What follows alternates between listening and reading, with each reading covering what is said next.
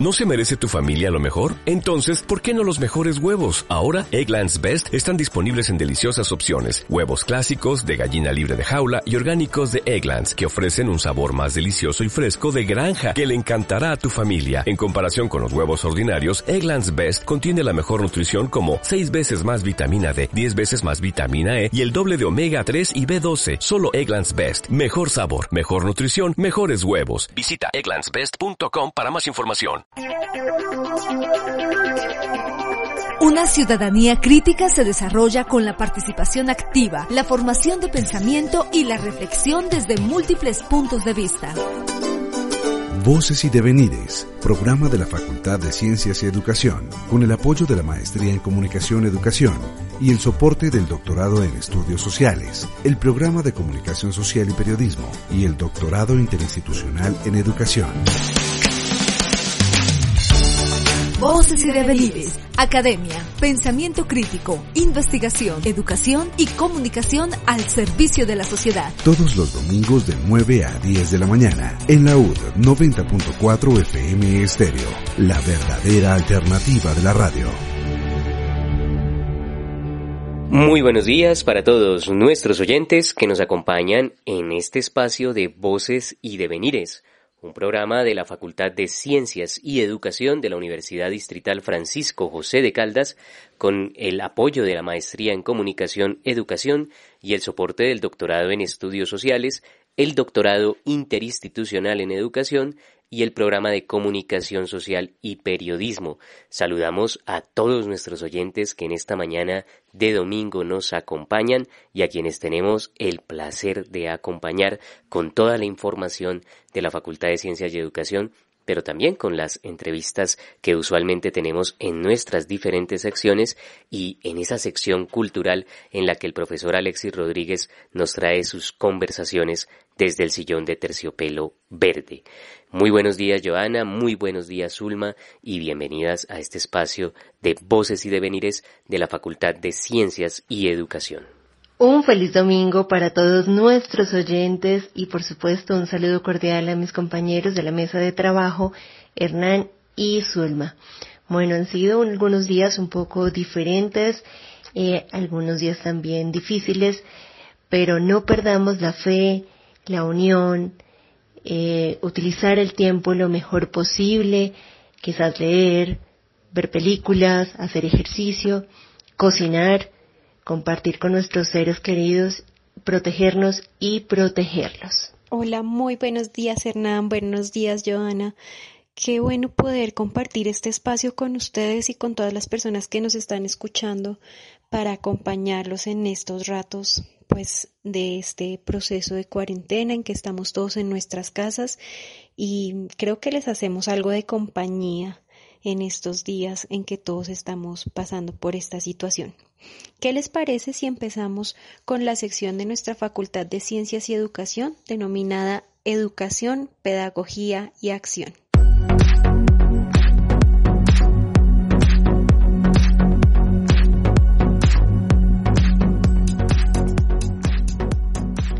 Hoy nos acompaña el profesor Gustavo Giraldo, él es licenciado en biología de la Universidad Distrital y es maestro en ciencias biológicas.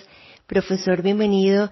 Y este es un programa donde vamos a reflexionar un poco acerca del impacto que tiene el ser humano, de las actividades que quizás son un poco dañinas para el medio ambiente. Profesor, ¿cuál es la importancia que tiene eh, para la subsistencia humana la flora y la fauna? Eso es una importancia relevante, fundamental, porque los dos reinos, el animal y el vegetal, eh, siempre se han necesitado mutuamente.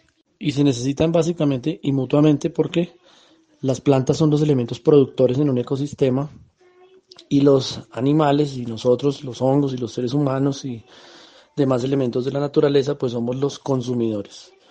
Entonces nosotros como consumidores producimos algunos desechos, pueden ser metabólicos, que son la fuente primaria de los elementos que las plantas necesitan también para cubrir su metabolismo. O sea que la necesidad de los, de los, de las plantas y de los animales y de todos los, digamos, seres de la naturaleza es crucial y importante y de allí que todo eso tenga que estar en un equilibrio. El ecosistema tiene que estar en un equilibrio donde los elementos producto de unos procesos de unos sean la materia prima de los procesos de otros elementos y de otros individuos. Y pues obviamente eso es tremendamente fundamental para la subsistencia humana, nosotros como elementos, que además de que somos consumidores, producimos en exceso desechos. Entonces lo que pasa es que el ambiente a veces no alcanza a hacer el reciclaje suficiente y necesario de todos esos materiales. Profe, ¿considera usted que hay marcha atrás, quizás emprender nuevas acciones en pro del medio ambiente? ¿Es posible? ¿Es oportuno? Si hay tiempo de echar para atrás, sí, pero eh, como venimos en una historia larguísima de, de, producción y de acumulación, pues el ambiente también se va a tomar su tiempo a la hora de hacer la, la recirculación y el reciclaje de esos, de esos elementos, ¿ya? Entonces, podría llegar a haber eh, una, un espacio para que el planeta se recupere, pero quizás es muy largo en el tiempo y casi que nosotros en nuestra escala de vida no podríamos ver esa, esa recuperación. ¿sí? Tendrían que pasar muchos, muchos, muchos años. ¿Qué acciones podemos desarrollar desde nuestro trabajo, de nuestro hogar, para mitigar un poco, para aportar más bien al medio ambiente? Las principales acciones que podemos hacer en casa, pues es el, el, una de, los, de las cuestiones básicas es tratar de reducir al máximo eh, la producción de los, de, los, de los desechos y eso pasa por eh, procesos tan importantes como básicamente el reuso de algunos materiales, la recirculación de otros, inclusive esos procesos que nosotros denominamos reciclaje son tremendamente importantes porque hay elementos que nosotros desechamos al ambiente y que parecieran no tener utilidad, pero sí, sí la tienen. Entonces tenemos que tratar de, buscar eh, la posibilidad de reutilizar los, los elementos en nuevos, en nuevos procesos. Una separación en la fuente, un reuso de materiales, eh, adecuados procesos de educación ambiental es lo que necesitamos para evitar eh, la disposición exagerada de materiales que finalmente el ambiente no va a poder por sí solo volver a incorporar a otras cadenas de, fisiológicas, metabólicas y de producción. Y pues no sé, pienso que la solución de todas maneras pues está en, en nosotros mismos, ya que somos los elementos conscientes y pensantes de este planeta, pues básicamente mm, está en nosotros mismos lograr la, la posibilidad de salvarlo. No tenemos otro planeta, es nuestra realidad y nos toca cuidarlo, de, de seguir depositando de manera exagerada en todos sus compartimientos atmosféricos, hidrosféricos y litosféricos el, elementos de desecho. Digamos que eh, lo hemos hecho, es nuestra cultura, una, cultura del consumo. Y pues yo pienso que estamos cambiando, estamos llegando a, a otros procesos un poco más limpios, nos hemos dado cuenta que eh, estamos fallando en el ambiente, pero pues somos, digamos, relativamente, en comparación a la totalidad de la población, pocos los que estamos haciendo eso y nos toca hacer la invitación para que los demás miembros de nuestra especie traten de irse por esa vía. ¿sí? Es casi una responsabilidad humana, una responsabilidad social. Profesor Gustavo Giraldo, muchas gracias por compartir este espacio con nosotros. Y para cerrar, yo quiero dejar algunas recomendaciones o algunas pautas que podemos seguir desde casa, como son el reducir, reusar y reciclar, eh, cuidar el agua, apagar la luz, es importante que muchas veces dejamos algunas luces prendidas, desconectar los enchufes, el cable del celular. Otra muy buena acción puede ser plantar árboles que nos proveen oxígeno y pues previenen la erosión de los suelos, controlan además inundaciones, sirven de refugio para los animales silvestres, así que a plantar árboles.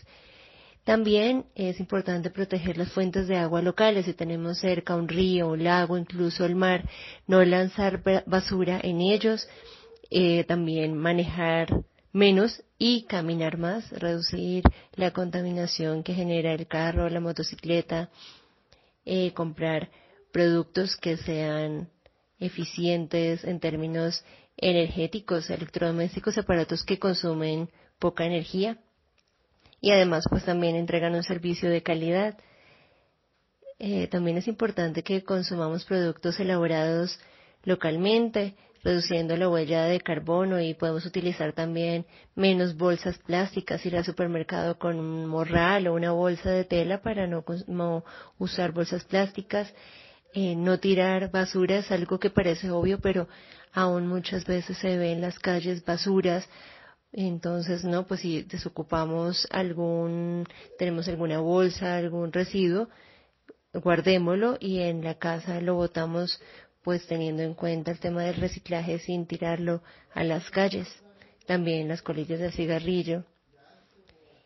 Y bueno, estas son algunas de, de las ideas y de los tips que damos el día de hoy aquí en Voces y Devenires. Bueno, les quiero contar que para hoy preparé una entrevista muy especial con Juliana Sepúlveda Herrera. Ella es licenciada en Humanidades y Lengua Castellana de la Universidad Distrital y actualmente se encuentra cursando la maestría en comunicación y educación en la línea de cultura política precisamente de nuestra facultad. Ella lleva dos años y medio haciendo acompañamiento como tutora de familias que educan a sus hijos desde casa o que hacen homeschooling. Y viene a contarnos hoy un poco de esta labor y de todo lo que está pasando alrededor de la virtualidad en estos días en que estamos pues en nuestras cuarentenas en casa. ¿Qué les parece si la escuchamos? Juliana, muy buenos días, bienvenida a nuestro programa Voces y Devenires y creo que no hubiéramos podido tener una mejor oportunidad para invitarte que esta en la que cada uno de los padres de familia tiene en su casa en este momento la situación con sus hijos estudiando desde la virtualidad, y trabajando también otras personas. Cuéntanos, por favor, esta relación que tiene pues todo lo que está pasando en la educación de los niños desde la virtualidad con lo que es comúnmente conocido como homeschooling o educación en casa. Ok, muy buenos días, muchas gracias por invitarme. Pues eh, digamos que en este momento eh, lo que se está proponiendo es hacer una educación en casa con un acompañamiento de los padres a partir de unas plataformas que se han propuesto. En primer lugar, quisiera mencionar que en, efecto, digamos que la, el proyecto se ha, se ha querido nombrar Aprende en casa o Educate en casa, eh, aún así, digamos que se difiere en varios aspectos del sentido pues, primario de lo que es realmente el homeschooling o la educación en casa, cuestión que pues más adelante quisiese mencionar. Eh, bueno, Juliana, y pues, ¿qué tal te parece si empezamos desde ahí? ¿Qué es el homeschooling o educación en casa? ¿A qué se refiere ese término? Muy bien, entonces eh, resulta que la educación en casa o educación sin escuela o homeschooling, eh, lo que, a lo que se se conforma más bien como una crítica frente al ámbito de la educación, es decir, el homeschooling nace más o menos en los 60, 70 en Estados Unidos y pues se ha ido, digamos, utilizando en varios países, en, Europa y en Colombia, digamos que lleva algunos años. Eh, lo que sucede con la educación en casa es que lo primero allí es que se quiere hacer una crítica más bien a la escuela, a la escolarización y a la educación y pues digamos a lo que la institución como tal le ofrece a los padres, puesto que allí no se atienden ciertas particularidades que tienen los chicos. Eh, lo que hace, digamos, la educación en casa es que es un ámbito donde se posibilitan propuestas de flexibilidad, adaptación curricular, y en las cuales, digamos, que el papel del docente como ese poseedor de conocimiento, como estamos acostumbrados en la escuela, pues se relega totalmente y los procesos se adaptan a los intereses, a unas formas y unos tiempos de aprendizaje de los niños, donde el papel de los padres, en este caso, es fundamental. Por otro lado, digamos que la educación en casa tiene varias modalidades o varias maneras de hacerse. Una de ellas es una educación totalmente libre de currículo y de programas estudiantiles como nosotros los eh, solemos conocer. Eh, otra forma es, digamos, hacer como algo más flexible, es decir, entre una educación totalmente libre y una adaptación a los programas que, por ejemplo, para nosotros el Ministerio de Educación nos dice que debemos seguir de acuerdo a cada grado de los chicos y allí es donde los padres suelen Em, apoyarse en las plataformas educativas. Digamos que son como las grandes, a grandes rasgos lo que sería el homeschooling. Por eso decía que difiere de lo que está sucediendo ahora, es decir, porque el homeschooling es en principio una decisión de educar en casa y allí hay un acompañamiento importantísimo de los padres, de la educación que estos tienen y de las maneras que, en que ellos recurren como unas pedagogías alternativas para poder estar con los chicos. Es decir, la educación virtual no es en sí el homeschooling como tal, es una de las maneras de hacer homeschooling o, de hacer educación en casa. Ok, Juliana, muchas gracias. Y bueno, cuéntanos un poquito ¿Qué lleva a esos papás, eh, digamos, más allá de, esa revolución eh, o llamémoslo método de ir en contra a lo, tradicional, eh, a decidir o cómo llegan los papás a decidir que su hijo se eduque desde casa y qué apoyos tienen? Digamos, existen unas plataformas o, no sé, unos libros, docentes que guíen, ¿cómo, cómo funciona esto? Bueno, además de lo que yo te estoy comentando respecto, digamos, a, una inconformidad con la escuela, eh, por cuestiones políticas e ideológicas también hay una inconformidad en lo siguiente y es que ese mismo de la escuela por unos currículos que están, digamos, establecidos y de cierta forma que son inmóviles de cierta manera, lo que lleva a que los padres se dan cuenta de que los eh, chicos no obtienen la educación que ellos requieren respecto, como te, dice, te decía ahora, eh, a sus propios intereses. Esto significa que tenemos chicos homeschooling que en su mayoría tienen, eh, bueno, son artistas o son deportistas y no tienen, digamos, no, no, no les es viable entrar eh, digamos, en las dinámicas escolares tal como, digamos, funcionan en la institución. También, es decir, lo que pasa con el homeschooling a nivel general es que las familias son muy, muy diversas en cuestiones culturales, ideológicas y religiosas. Es decir, que no podemos decir eh, exactamente que todas las familias homeschooling deciden tener a los chicos en, eh, en su casa educándolos, por ejemplo, porque tienen, porque tienen capacidades excepcionales. Algunos están en casa porque han sufrido, por ejemplo, de bullying en la escuela.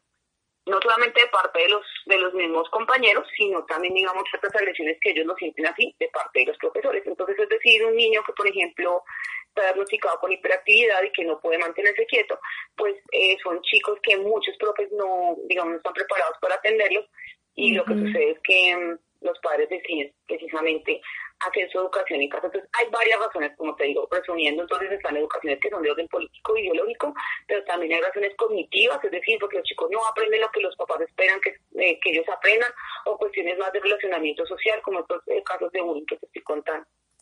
Ok, Juliana, y en cuanto a las plataformas, em, digamos, ¿cómo funciona ese tema técnico ya de la parte de acompañamiento? Ok, hay varias, existen varias plataformas que los padres están utilizando. En este momento eh, se puede acceder a, una página que se llama Red en Familia. Ellos allí tienen diversas plataformas, algunas tienen costo, algunas son gratuitas. Resulta que en mi caso, digamos, en, en, mi experiencia profesional, en su mayoría no utilizan las plataformas. Es decir, aquellos padres que hacen uso de las plataformas son aquellos padres que aún están, digamos, eh, supeditados a lo que es un programa y un currículum. Es decir, que muchas familias homeschooling no utilizan. ¿Qué, tipo de apoyos tienen las familias homeschooling? Unos talleres que se hacen o que ellos mismos promueven, mm, lugares en la ciudad que ellos visitan y pues se encuentran con diferentes familias también, digamos, universidades, museos, etcétera. Y en el caso, digamos, donde yo entraría, la experiencia que yo tengo es con unas tutorías, sobre todo para lo que son matemáticas y español. El resto de, de asignaturas, llamémoslo así, ellos los aprenden de manera libre. Entonces, pues digamos que respecto a plataformas, eh, hay una variedad de, plataformas que ellos manejan. Entonces, pues yo no las manejo realmente porque yo cuando trabajo con los chicos, pues trabajamos de otro tipo, con otro tipo de metodologías. Ok. Bueno, Juliana, ¿y qué tal si para cerrar nos dejas unos consejos para esos papás que estos días han tenido que enfrentarse a este cambio en la educación de sus hijos y que han tenido que empezar a probar digamos, los primeros pasos de la educación en casa? Lo que pasa es que, digamos, aquí lo que yo encuentro también es que hay ciertas complicaciones respecto a aquello y es lo siguiente, y es que no, no hay realmente un acompañamiento, o perdón, no hay un conocimiento respecto sobre cómo manejar las plataformas. Entonces ahí encontramos nosotros un vacío, un vacío porque pues sabemos que esa situación eh, se da de un momento a otro, pero resulta que no hay, digamos, una cultura en las casas de acompañamiento, en su mayoría de acompañamiento en tareas a los chicos. Lo que me, parecería chévere de pronto que podamos em, acordar es eh, hacer un encuentro o poder dar más información respecto a cómo manejar eso. Lo primordial aquí es, pues, todo el tiempo estar, digamos, a la par con los muchachos mirando cuál es la manera de poderlos motivar. Pero hablando de ese tipo de complicaciones, por ejemplo, tú vas a una escuela pública y les están entregando a los chicos guías. Entonces, eso ya no es educación en casa. Educación en casa con plataformas no es llenarlos de un montón de trabajo, sino un montón de guías que ni los chicos ni los padres, en su muchos los padres de familia están preparados para afrontar este tipo de contenidos. Entonces, yo creo que hay un vacío y como te dije al inicio, se le llama, por ejemplo, en Bogotá tenemos eh, se lanzó la plataforma Aprende Bogotá. Entonces, allí se brindan unas herramientas que los, padres los pueden, pueden consultar, donde son herramientas para docentes, tanto para docentes como padres, para que ellos eh, lancen contenidos y puedan participar. Sin embargo, pues muchos padres no tienen conocimiento sobre muchas de las temáticas. Es decir, que, pues, si somos sinceros, allí hay, hay una sí hay un gran vacío respecto a qué pueden hacer los padres con sus chicos si solamente están cargados y cargados y cargados de guías. Entonces, y de igual manera, se pueden encontrar, digamos, varios portales educativos para que los padres se puedan apoyar. Tenemos Aprende Digital, que es del Ministerio de Educación Nacional, tenemos una biblioteca digital mundial de la UNESCO, está Maguared, que es del Ministerio de Cultura, y la Bibliored, que serían las maneras en las que los padres pueden apoyarse para poder estar estos días en casa con los chicos. Bueno, Juliana, te agradezco muchísimo por el tiempo dedicado a Voces y Devenires hoy día domingo y pues esperamos tenerte de nuevo para seguir aprendiendo y que nos sigas dando toda esta información tan interesante que seguramente es de gran ayuda para quienes en este momento están con sus hijos en casa y necesitan ese apoyo. Muchas gracias, Juliana.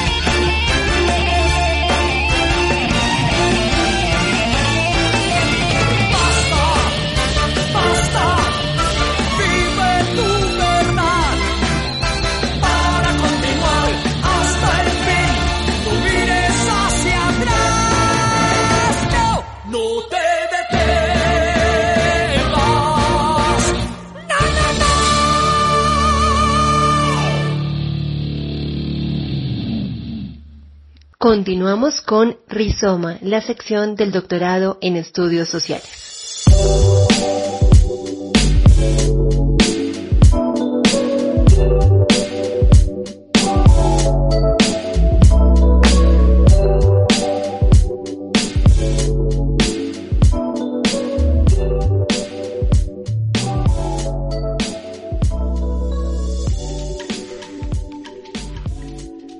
Día para todos los oyentes. Mi nombre es Juan Felipe Nieto y hoy eh, tenemos un gran invitado eh, del doctorado en estudios sociales. Él es Daniel Lencina y nos acompaña hoy para contarnos un poquito de él, un poquito de su trabajo realizado en el doctorado y bueno, ¿por qué no? Eh, una gran invitación a ser parte de ese programa. Eh, buen día Daniel y bueno, cuéntanos un poquito de quién eres. Hola, eh, mi nombre es Daniel Encina, provengo de Argentina y llegué a través de la beca Colombia para investigadores extranjeros de ICETEX, en la que fui admitido en 2018.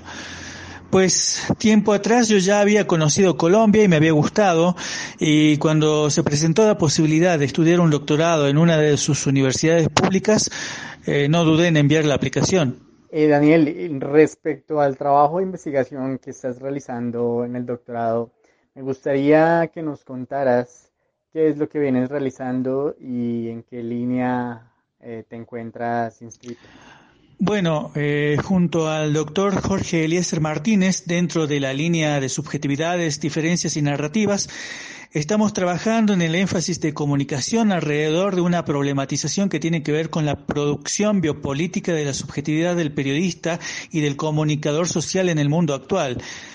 Y la preocupación alrededor de este planteo investigativo se da porque nos interesa indagar, preguntarnos y trazar líneas críticas sobre una subjetividad condicionada en el campo de los medios de comunicación por una agenda capturada por el capital. Es así que también nos preguntamos cómo en estas condiciones y desde estos lugares se pueden proponer otras posibilidades para la construcción de otras realidades y otros mundos en sintonía ética con lo poshumano. Bueno, Daniel, ¿y por qué consideras que son importantes los estudios sociales en la actualidad? Bueno, este tipo de problematizaciones son claves en el mundo actual. Y lo que estamos viviendo en relación con la pandemia por el COVID-19 así lo evidencia. Considero que desde la academia es mandatorio dar lugar y promover planteamientos que posibiliten otras realidades pero además es preciso advertir que el escenario actual representa una gran oportunidad para los estudios sociales que se preocupan con énfasis por las problematizaciones sobre la vida. Bueno, profe, y cuéntenos cómo le ha parecido el doctorado, cómo le ha parecido la planta docente y las proyecciones que a nivel académico le ha brindado el doctorado en estudios sociales. Sí, sin dudas, toda la experiencia en Colombia y particularmente el doctorado en estudios sociales me han parecido excelentes. Eh, los profesores, los compañeros, todos profesionales de primerísima línea, de primerísimo nivel, eh, con altos niveles de exigencia, eh, proponen un espacio de construcción crítica para lo que decía antes, para la posibilidad de generar, de imaginar nuevas realidades y nuevos mundos posibles. Y tiene que ver también con ciertas apuestas que uno hace con respecto a la universidad pública, ¿no? Eh, así que, y esto tiene, tiene que ver con, la, con lo que uno imagina para, eh, para el ejercicio profesional de uno, para las posibilidades profesionales de uno, que uno espera eh, y va a tratar de que sean coherentes con esas apuestas. Bueno, profe Daniel, pues muchísimas gracias por este espacio que nos han brindado y me gustaría despedirnos con un mensaje para aquellas personas que están interesadas en ingresar al doctorado en estudios sociales de la Universidad Distrital Francisco José de Caldas. Bueno, en este momento el doctorado tiene abierta la convocatoria para quienes puedan estar interesados en participar de la admisión, del proceso de admisión de la siguiente, de la próxima cohorte. Así que, bueno, eh, puedo dar cuenta de que es un espacio muy enriquecedor en lo profesional, pero también en lo personal, así que quedan todos invitados a, a participar de esta convocatoria, este proceso de admisión del doctorado en estudios sociales de la Universidad Distrital Francisco José de Caldas. Como siempre, excelente información la que nos trae el doctorado en estudios sociales. Y ahora, ¿qué les parece si le damos paso a Alban Gerardo Roa, que como cada domingo nos trae la sección del doctorado interinstitucional en educación, que ha sido denominada Miradas Contemporáneas en Educación? Vamos a escuchar qué traen para nosotros hoy.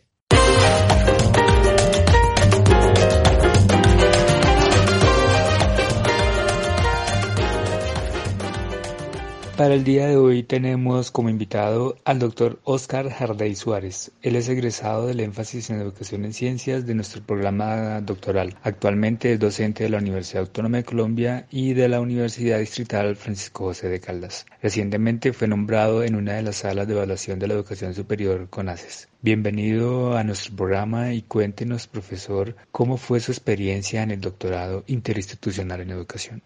Hola Gerardo, ante todo un enorme agradecimiento por la invitación a participar de este programa.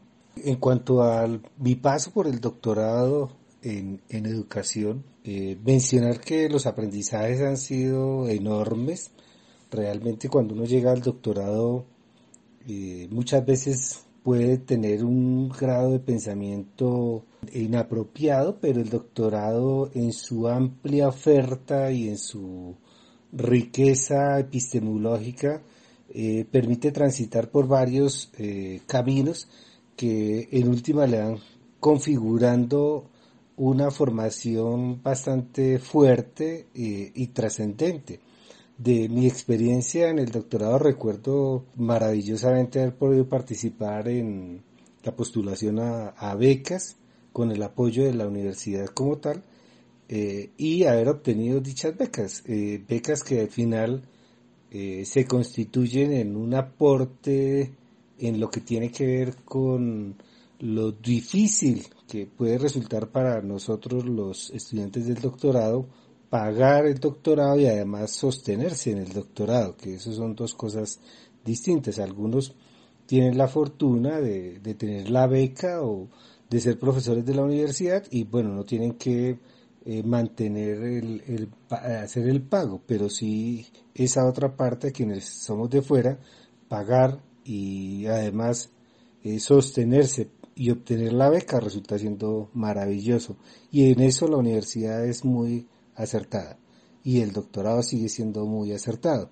Eso para hacer pasantías internacionales que pasantías que resultan siendo importantísimas por las redes que nosotros podemos estar configurando, eh, redes de conocimiento, redes de investigación, redes de aprendizaje, redes que son mediadas eh, fundamentalmente y que sin duda eh, aportan a lo que es el doctor, ¿sí? el doctor que se dedica a la exploración de un campo del conocimiento, a acompañar y a promover la investigación y a trabajar en aspectos de orden académico. Eh, para mí el paso por el doctorado también me permitió identificar que el doctorado es un proyecto, como, como se denuncia, es un proyecto reflexivo, ¿sí? es un proyecto que permanentemente se está repensando, se está actualizando su plan de estudios. Es un plan de estudios eh, ampliamente flexible que le permite al doctorando transitar por diferentes grupos de investigación, propuestas, eh, y que puede ir configurando su propia ruta de investigación. Es un doctorado que eh, la Universidad Distrital, la Universidad Pedagógica Nacional, la Universidad del Valle, eh, y con la dinámica que tiene, eh, permite seriamente en tener una visión amplia y profunda del tema de la educación. El doctorado, destacar esa capacidad de reflexión interna y de la disposición al cambio. Sin duda, el, dinamismo que debe tener todo proyecto educativo, en el caso del doctorado, debe ser fundamental para estarse adaptando a las tendencias y a estar generando tendencias en temas de investigación en educación. ¿Tener un título de doctorado impacta o dinamiza realmente la vida de un investigador, de un docente, o en realidad es algo inocuo? Bueno, esa pregunta es un, un poco difícil, ¿no? Lo pone, nos pone en una situación de reflexión profunda, eh, más en nuestro país que realmente es un país joven formando doctores, ¿sí?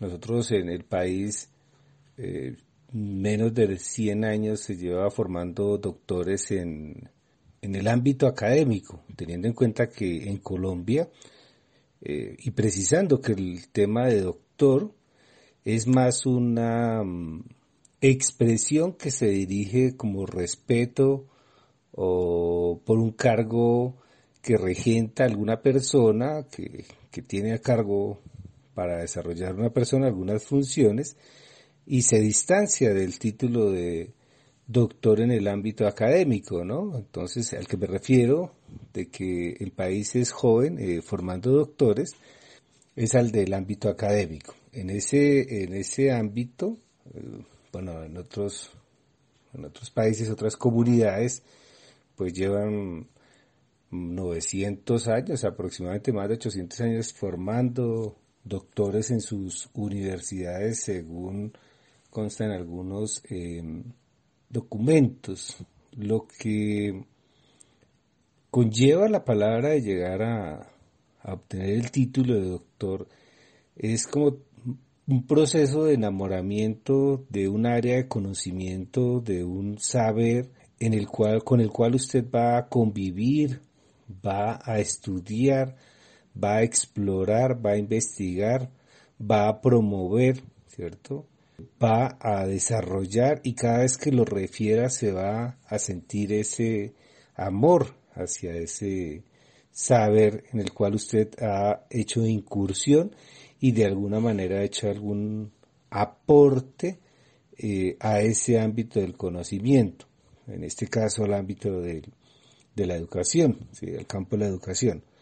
Aquí es muy importante eh, entender que lograr el título de doctor eh, es un punto de quiebre de, del cual eh, conlleva una gran responsabilidad también en el sentido de poder eh, promover ese amor hacia lo que se hace, en, el ámbito investigativo, en el ámbito de la docencia, en el ámbito de la relación con la sociedad, ¿cierto? Esos son ámbitos que el doctor no puede dejar. O sea, el quien se forma de doctor no podría o mal haría, pero pues hay casos en que se dedica a la parte administrativa, pero digamos lo que lo llevaría a, nos lleva a, los, a, formarnos en doctores al tema de la investigación. En Colombia, pues eh, digamos, adolecemos de, de cosas como, por ejemplo, ¿qué vamos a hacer con los doctores? ¿O qué le pongo a hacer a estos doctores? O, o como cuando uno está haciendo el doctorado que lo animan mucho diciéndole, ¿para cuándo es que se va a graduar de doctor? ¿No? Entonces, eh, a veces es un, yo creo que falta como la perspectiva en el ámbito nacional de direccionar por qué es importante tener doctores. ¿Qué, ¿Cuál es la importancia? Y, muchas veces a los doctores también, eh, digamos, enfocarnos en ese sentido, en su proceso formativo. ¿sí? Eh, creo que en ese sentido mm, los doctorados deben fortalecerse. Todos los doctorados en el país eh, deben tomar conciencia y aprender de la experiencia, como si lo están haciendo, por ejemplo, el doctorado en educación de la Universidad Distrital, en el sentido en que el doctorando debe vivir la vida de doctor para que una vez se gradúe ha cumplido formándose como doctor y empieza a evidenciar su doctorado. Solo en ese momento empieza a vivir su doctorado, pero no significa que no haya vivido su vida de doctor. Eso es muy importante. Eh, en ese sentido, pensar que es algo inocuo, eh, bueno, si uno lo piensa desde el punto de vista económico, de pronto hasta así, porque hay muchas instituciones que no es significativa la diferencia en el pago de los doctores, o incluso piensan que tener muchos doctores es un problema, porque el tema económico sobrepasa su presupuesto. Pero creo que es cuestión de perspectiva y cuestión de organizar un sistema adecuado eh, y pasa por otro, por otras preguntas a nivel eh, nacional y es en perspectiva para qué vamos a, para qué se van a formar los doctores y solo en ese momento, en esa perspectiva, tendremos la fortaleza como país de tener y como sociedad tener un rumbo eh, distinto.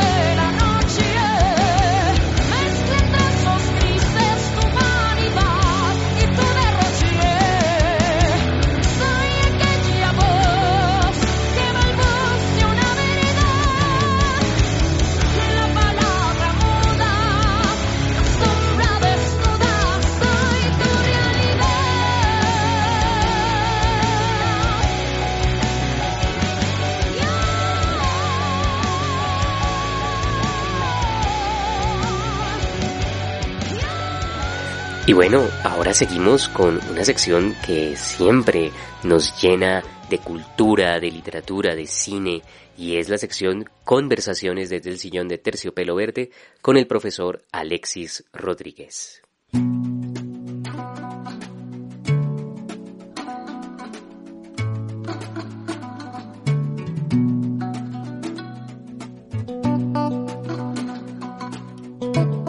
Cine, arte y literatura. Conversaciones desde el sillón de Terciopelo Verde con el profesor Alexis Rodríguez.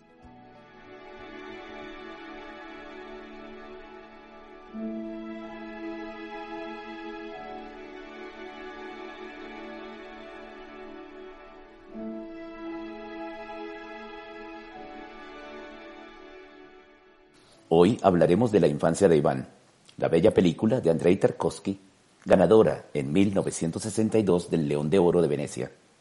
Para extrañeza del régimen, era la primera vez que un director de cine soviético se llevaba un premio internacional de esta categoría.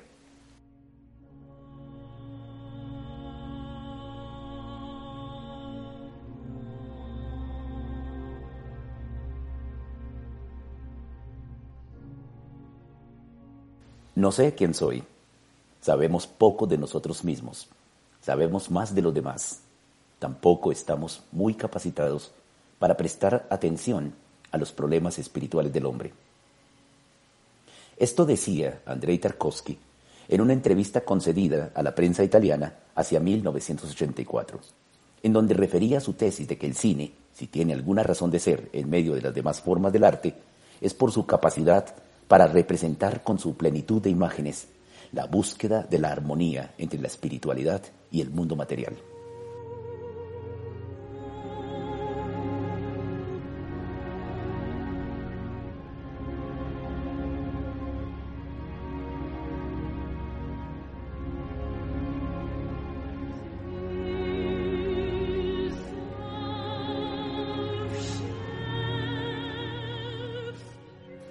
En la infancia de Iván, el niño se despierta del sueño de la infancia a la cruda realidad de la guerra.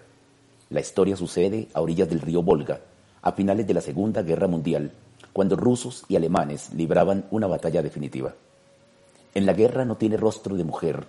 La premio Nobel Svetana Alexievich nos cuenta la historia de las mujeres y de los niños que prestaron un servicio poco conocido durante la guerra ellas, como enfermeras o encargadas de las comunicaciones y la logística, los niños, muchos niños, como mensajeros entre regimientos y trincheras.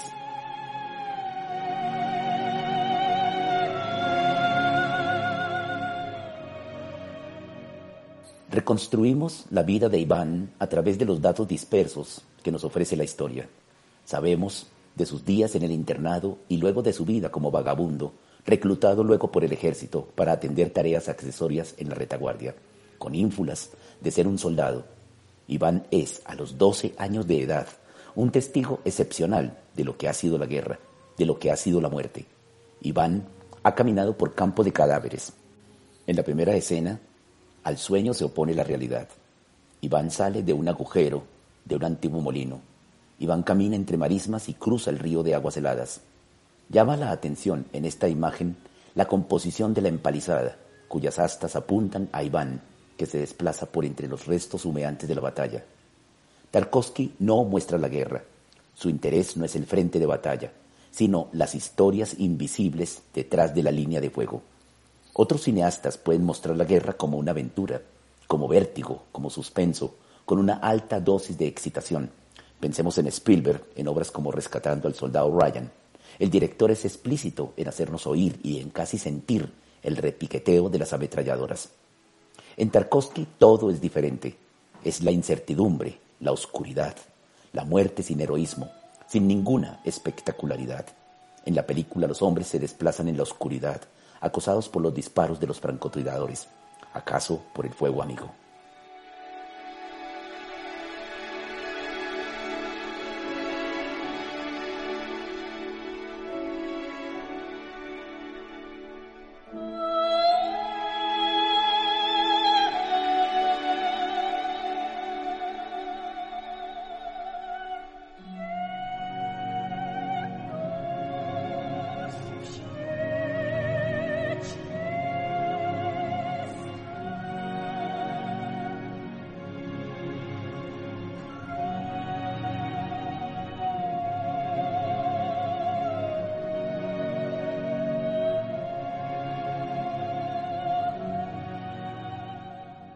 Las tomas en picado y en contrapicado, que caracterizan buena parte de la película, las luces transversales sobre la escena, la ubicación estratégica de un espejo que alimenta la composición de la cámara, dando lugar a una fuga en perspectiva diagonal, nos permiten seguir en sesgo la historia de Iván.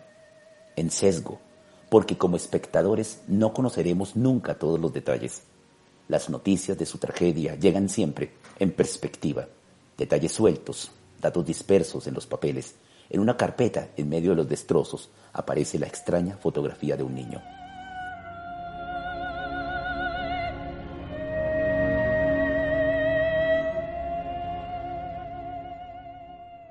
Iván se debate atrapado en su noche de pesadillas. Iván reconstruye la escena de la muerte de su madre. Las paredes hablan dejando oír las voces de las víctimas. En medio de la destrucción hay siempre una lucha. Aún bajo el sonido incesante de los obuses, Iván ojea un libro de grabados. Se trata de El Caballero de la Muerte, de Durero. Como explica Galsef al niño, ese alemán vivió hace cuatro siglos y no se puede odiar a todos los hombres. Galsef insiste en reparar un gramófono, símbolo de su vieja amistad con un soldado muerto. Iván, por su parte, erige una campana, un símbolo más de esa búsqueda incesante por mantener en vilo lo que ha sido derribado. Mas la guerra es implacable. En medio del bombardeo, una cruz ortodoxa queda completamente ladeada, ocultando el sol. En medio de la bruma, el ícono de la Virgen con un niño en los brazos observa la escena de destrucción.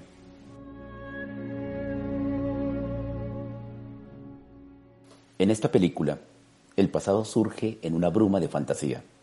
Tarkovsky sube la luminosidad hasta hacer estallar el grano. Advierte Tarkovsky, mientras la literatura cuenta con el lenguaje verbal, el cine no tiene lenguaje. En el cine, las imágenes operan a través de una entrega inmediata de la realidad a la cual aluden. La imagen se pone ante nuestros ojos. Las imágenes esculpen un momento de la existencia o largos periodos de la historia. Cada película expone momentos del imaginario humano. Cada película hace parte de un tiempo posible, de un futuro que se aproxima o de un pasado que no cesa. Son momentos o trayectos del mundo concentrados en una sola imagen, en un solo objeto, un ícono, una campana tirada en el piso, un globo aerostático para poder ver el mundo, un enal en llanas, templos destruidos, troncos abandonados en medio del camino, campos de trigo azotados por el viento.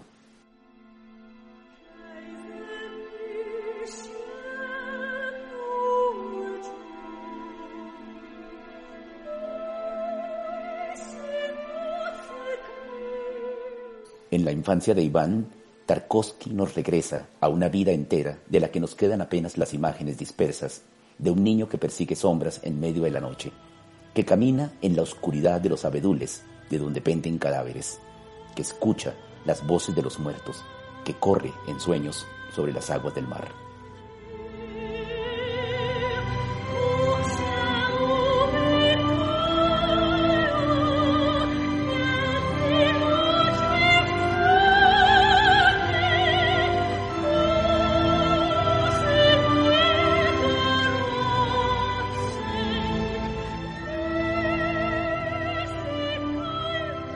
He seleccionado una frase de Oliver Goldsmith y dice así. El mayor espectáculo es un hombre esforzado luchando contra la adversidad, pero hay otro aún más grande, ver a otro hombre lanzarse en su ayuda. Creo que nos deja una moraleja bien importante y para estos días es clave ponernos un poco la mano en el corazón, dar una mano a quienes lo necesitan. Bueno, ya estamos terminando nuestro programa, pero no nos podemos ir sin recordarles nuestras redes sociales para que nos sigan y estén enterados de todo lo que pasa en la actualidad de la Facultad de Ciencias y Educación durante esta semana. Recuerden, en Facebook nos encuentran como Voces y Devenires y en Twitter nos pueden buscar como arroba Voces y Devenires. Ahí los estaremos esperando con más información de todo esto que nos esté ocurriendo a lo largo de la semana. Un abrazo para todos. Hasta luego Hernán, hasta luego Joana. Llegamos así al final de nuestro programa del día de hoy. Muchas gracias Joana, muchas gracias Zulma y muchas gracias también a todos nuestros oyentes que nos acompañan siempre a esta hora en este programa. Voces y Devenires es un magazine de la Facultad de Ciencias y Educación de la Universidad Distrital Francisco José de Caldas, con el apoyo de la Maestría en Comunicación Educación, el soporte del doctorado en Estudios Sociales, el doctorado interinstitucional en Educación y el programa de Comunicación Social y Periodismo. Es dirigido por Joana Pinto y con la codirección y coproducción de Zulma Velandia y quien les habla Hernán Javier Riveros.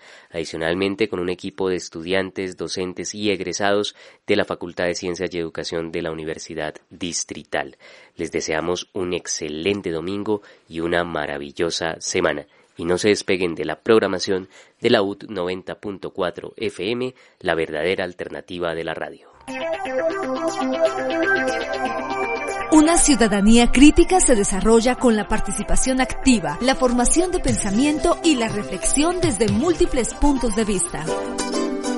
Voces y Devenires, programa de la Facultad de Ciencias y Educación, con el apoyo de la Maestría en Comunicación Educación y el soporte del Doctorado en Estudios Sociales, el programa de Comunicación Social y Periodismo y el Doctorado Interinstitucional en Educación.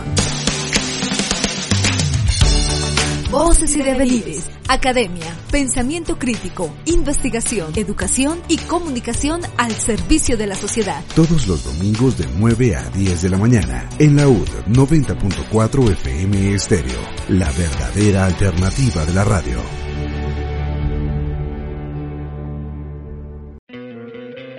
¿No te encantaría tener 100 dólares extra en tu bolsillo? Haz que un experto bilingüe de TurboTax declare tus impuestos para el 31 de marzo y obtén 100 dólares de vuelta al instante. Porque no importa cuáles hayan sido tus logros del año pasado, TurboTax hace que cuenten. Obtén 100 dólares de vuelta y tus impuestos con 100% de precisión. Solo con Intuit TurboTax. Debes declarar para el 31 de marzo. Crédito solo aplicable al costo de la presentación federal con TurboTax Full Service. Oferta sujeta a cambios o cancelación en cualquier momento.